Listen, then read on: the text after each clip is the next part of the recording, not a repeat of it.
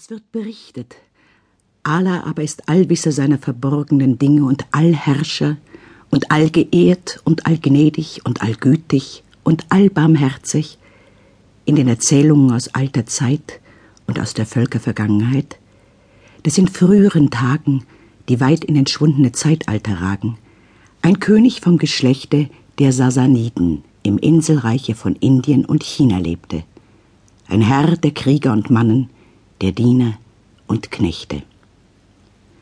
Er hinterließ zwei Söhne, einen im Mannesalter und einen im Jünglingsalter. Beide waren tapfere Ritter, doch war der Ältere noch tapferer als der Jüngere. So ward er der König des Landes und herrschte in Gerechtigkeit über die Untertanen, und das Volk seines Landes und Reiches liebte ihn. Er hieß König Scheriar, sein jüngerer Bruder aber hieß König Schahsaman, und dieser war König von Sarmakant im Perserlande. Beide waren immer da in ihren Ländern, und ein jeder von ihnen herrschte in seinem Reiche gerecht über seine Untertanen, in hoher Freude und Glückseligkeit. In diesem Zustande lebten sie ununterbrochen zwanzig Jahre lang. Da bekam der ältere König Sehnsucht nach seinem jüngeren Bruder, und so befahl er seinem Wesir, er solle zu dem Bruder reisen und ihn herführen. Der Wesir antwortete ihm, ich höre und gehorche.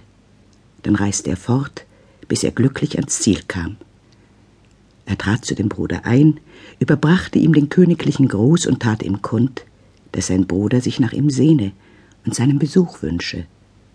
Jener erwiderte, ich höre und gehorche. Alsbald rüstete er sich zur Reise, ließ seine Zelte, Kamele und Maultiere, Diener und Mannen hinausziehen und bestellte seinen Wesir als Herrscher in seinem Lande. Dann zog er aus dem Lande seines Bruders entgegen.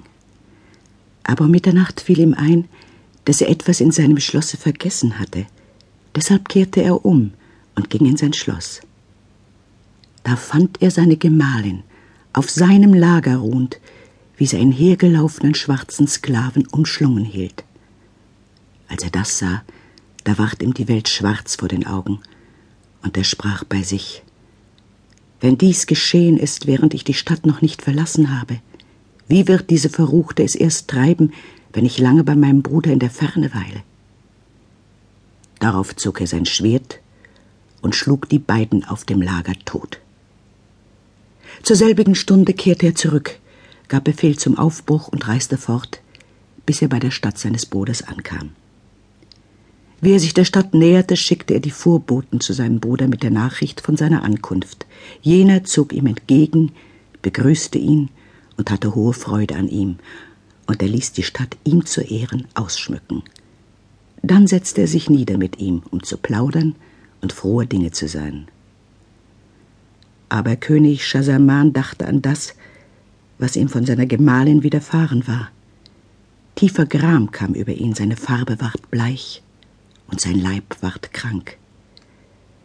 Als sein Bruder ihn in solchem Zustande sah, dachte er bei sich, dass er um der Trennung von seinem Land und seinem Reiche willen, darum ließ er ihn gewähren und fragte ihn nicht danach. Dann aber sprach er eines Tages zu ihm, Bruder, ich sehe, wie dein Leib krank und deine Farbe bleich ist. Jener antwortete ihm, Bruder, ich habe eine Wunde in meinem Inneren. Doch er tat ihm nicht kund, was er an seiner Gemahlin erlebt hatte. Scheriar fuhr fort, ich möchte, du zögest mit mir zur Jagd auf Hochwild und Kleinwild, vielleicht wird sich dein Gemüt dann erheitern. Aber Schamasan lehnte es ab, und so zog sein Bruder allein auf die Jagd. Nun waren im Schlosse des Königs Fenster, die auf den Garten führten.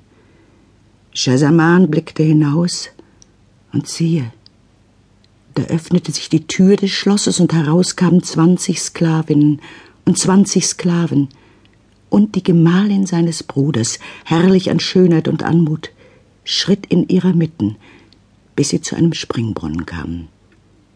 Dort zogen sie ihre Kleider aus, und die Sklavinnen setzten sich zu den Sklaven. Die Königin aber rief, Mas'ud. Da kam ein schwarzer Sklave und umarmte